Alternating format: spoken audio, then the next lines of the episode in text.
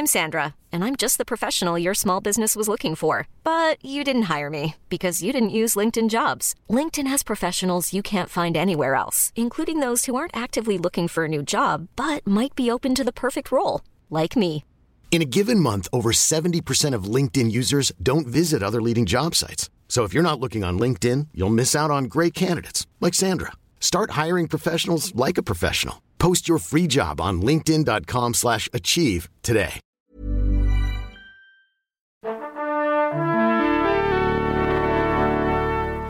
Bonjour. C'est moi Orson Welles. J'aime pas trop les voleurs et les fils de pute.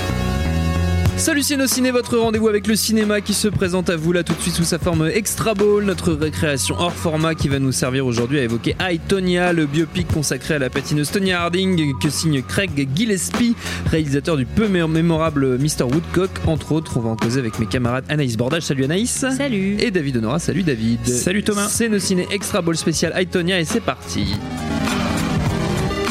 Monde de merde. Pourquoi il a dit ça? C'est ce que je veux savoir. Et c'est moi, Tonia, en VF, pour une fois, une traduction à peu près sobre, c'est pas mal. Le film nous, ra- donc- nous raconte donc, je le disais, le destin de la patineuse Tonya Harding, incarnée ici par Margot Robbie. Une vie pas très marrante, émaillée d'abus familiaux et conjugaux, et une carrière olympique foutue en l'air par une rocambolesque histoire d'agression de sa rivale Nancy Kerrigan, dans laquelle l'ex-mari, le garde du corps de Harding, était impliqué. C'est bien ça, les amis, ce que j'ai bien résumé euh, à peu près l'histoire. C'est- C'est tout à fait ça. Bon, bah c'est bien, c'est cool. Et qu'est-ce que ça vaut? David Euh, Tu voulais qu'est- pas commencer, hein Si, si, non, je, peux je commencer. Euh, alors, qu'est- qu'est-ce que ça vaut Euh, En fait, je trouve que. Alors, je, je vais commencer par un truc qui est pas, euh, qui paraît pas très, euh, enfin, qui ressemble pas beaucoup à un compliment pour pour le film, mais de la merde. euh, Voilà. non, pour moi, pour moi, ça ressemble à, à du à du sous David. Russell qui est déjà du sous Scorsese. Euh, mais malgré tout, c'est c'est quand même assez intéressant. Et un des trucs qui m'a qui m'a intéressé dans le film, c'est euh, sa, sa résonance avec un film dont on a parlé il y a pas très longtemps euh, dans nos ciné, qui est Le Grand Jeu d'Aaron Ouais, Sorkin. Parce que en fait les personnages, les, les deux personnages principaux sont assez complémentaires. C'est deux, deux athlètes, deux athlètes euh, potentiellement olympiques et des, des Jeux olympiques d'hiver. Et il y a cette phrase au début de, du, du grand jeu euh, qui, euh, qui résonne beaucoup dans, dans Tony Harding. C'est euh, à, tous ceux qui pensent que la pire chose qui puisse arriver à un sportif, c'est d'être quatrième aux Jeux olympiques. allez vous faire foutre. Et en fait, Tony Harding ra- ra- raconte un peu ça. Sachant qu'elle a vraiment été quatrième aux Jeux Olympiques. exactement, elle a vraiment été quatrième aux- Jeux Olympiques et c'est pas du tout le pire qui lui est arrivé dans sa vie. Non, pour le coup, non. Et, et en fait, c'est un personnage qui est, qui est, qui est, qui est sur le papier hyper, hyper intéressant.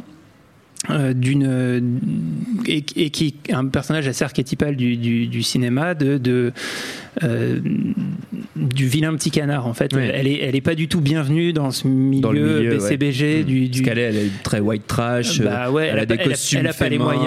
Elle voilà. doit, elle- son, son père doit chasser des rats pour lui faire un, un costume en, en- en fourrure pour pouvoir euh, figurer au bord de la patinoire. Enfin, il y, a y a un truc assez, assez triste là-dedans. Et, euh, et en fait, euh, elle, a, elle a marqué euh, l'imaginaire collectif et un peu, euh, comment dire, elle a, elle a été exploitée euh, par, euh, par, euh, par, le, par le, le système en fait. Et, euh, et ce qui s'est passé, c'est que euh, à un moment donné dans, dans sa carrière, sa principale rivale a été attaquée à coups de barre de fer par, de, par un type qui, selon les versions, aurait été engagé euh, par, par le, le mari de l'époque, qui était en plus un mari violent pour, pour Tony Harding. Et euh, l'histoire a plus ou moins retenu un truc très flou de ça, à tel point qu'il y a beaucoup de gens qui pensent que limite c'est elle-même qui, Ouais, s'est- qui lui a pété la gueule dans un et voilà. parking.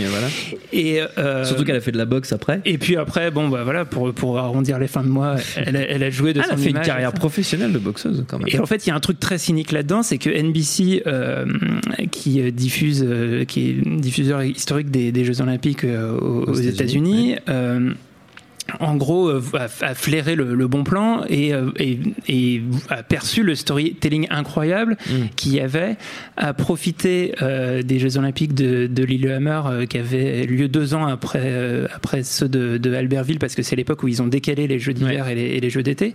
Et en gros, que c'était l'occasion de faire une revanche et de scénariser cette revanche entre le, signe blanc et le vilain petit canard.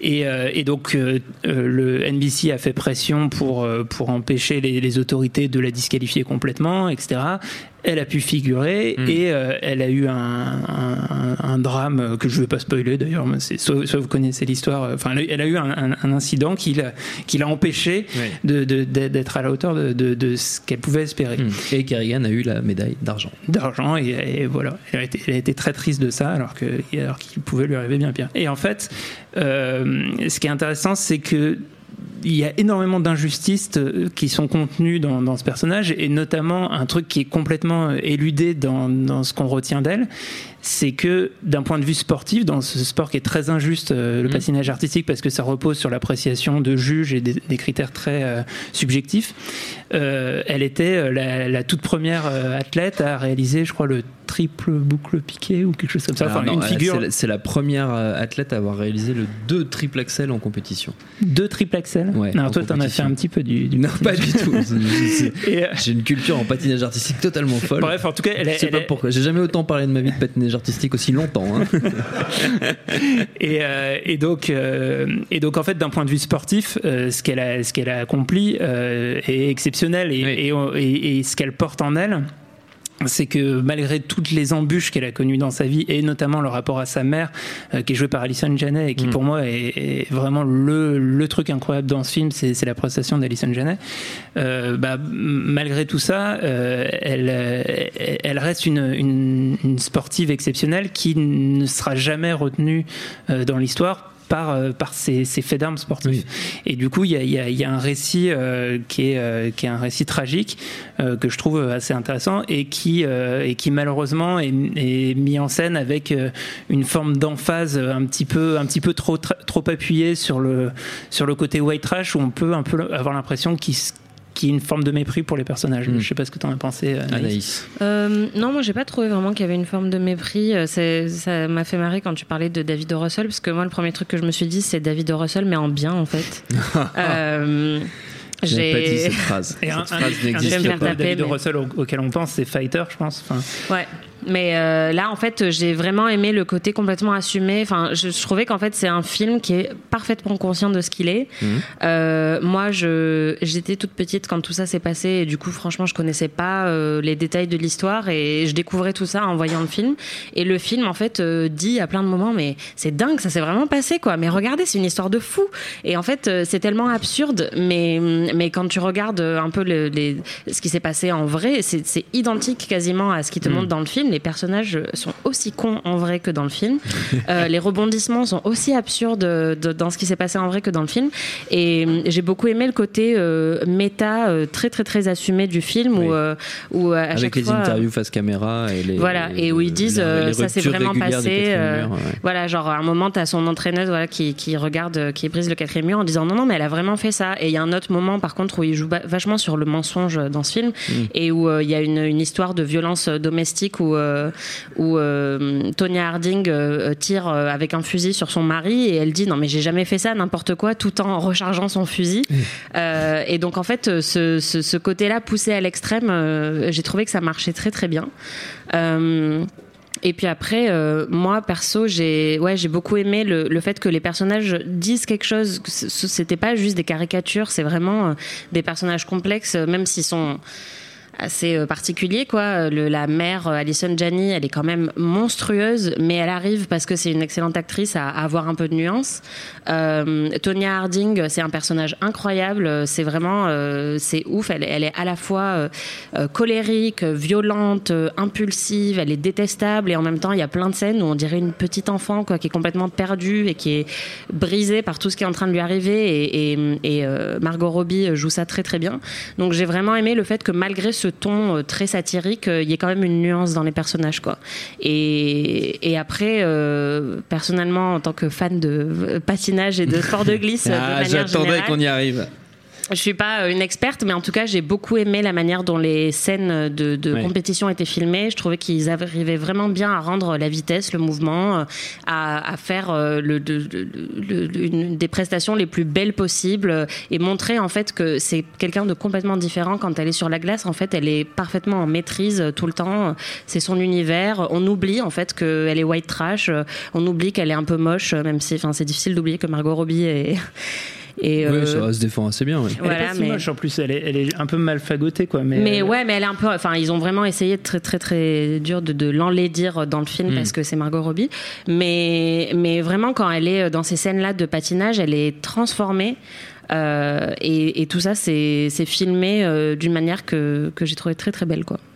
Bah, en fait, il y, eh y, a aussi cet aspect euh, alors après sur, sur, les sur les scènes de patinage en, en elles-mêmes, euh, c'est enfin c'est à la fois impressionnant d'un point de vue euh, euh physique et, et, mise en scène etc. En même temps, euh, du coup, on, on peut peut-être voir par moment le les, dire, les, les, trucages, les mmh. fils et le, ah et le, fait que tu cherches un peu le, le, plan de coupe ou le les masques numériques. Et, et après, moi, moi j'ai quand même ce, ce, cette réserve sur sur le sur le cynisme du film et les ruptures de ton qui du coup euh, en fait, limite le, la, portée vraiment. Euh, euh, comment dire de, martyr du, personnage. Il y, a, il y a, je pense que ça aurait, ça aurait, pu aller un peu plus loin. Il y a, il y a, un, il y a un, truc assez marrant, c'est euh, Stevens qui a, écrit une chanson qu'il a sortie il n'y a, pas très longtemps sur, sur Tony Harding et, et il a expliqué qu'il l'avait envoyé à la production du film. C'est que c'était une chanson qu'il avait en tête depuis longtemps parce qu'il avait été fasciné par le personnage. Et, euh, et, en fait, la production n'a pas su quoi en faire.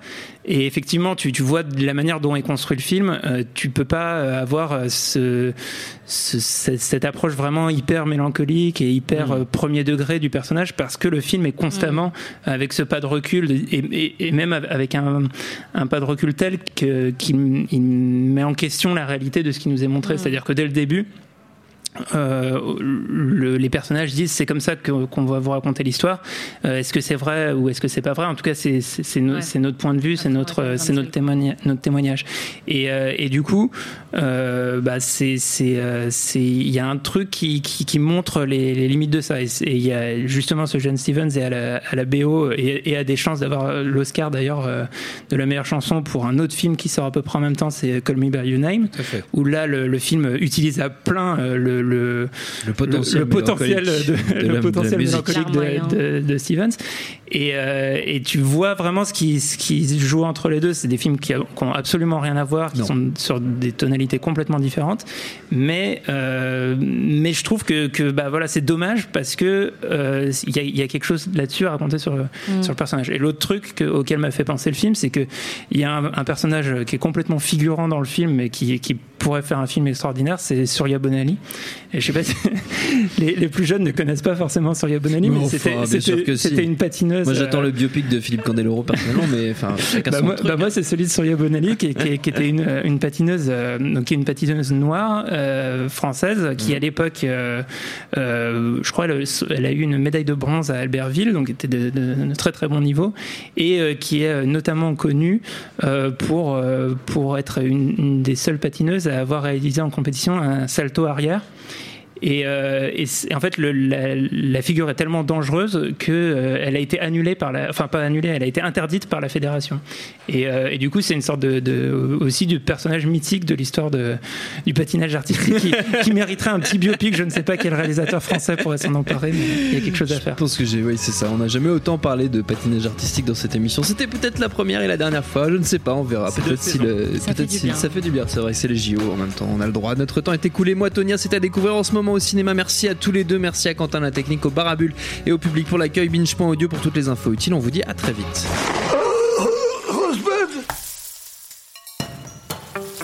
Bonjour, je suis Azita Vissian. À partir du 8 mars, vous pourrez découvrir Casserole, mon nouveau podcast qui vous raconte des histoires intimes à travers les recettes. Et pourquoi tu t'es mis à faire des blinis? Il y a une histoire quand même derrière tout ça. Oui, euh, c'est pas une petite bouffe qu'on fait comme ça pour s'amuser euh, et qui est pittoresque. C'est quelque chose d'essentiel à la virus. Roule une boulette.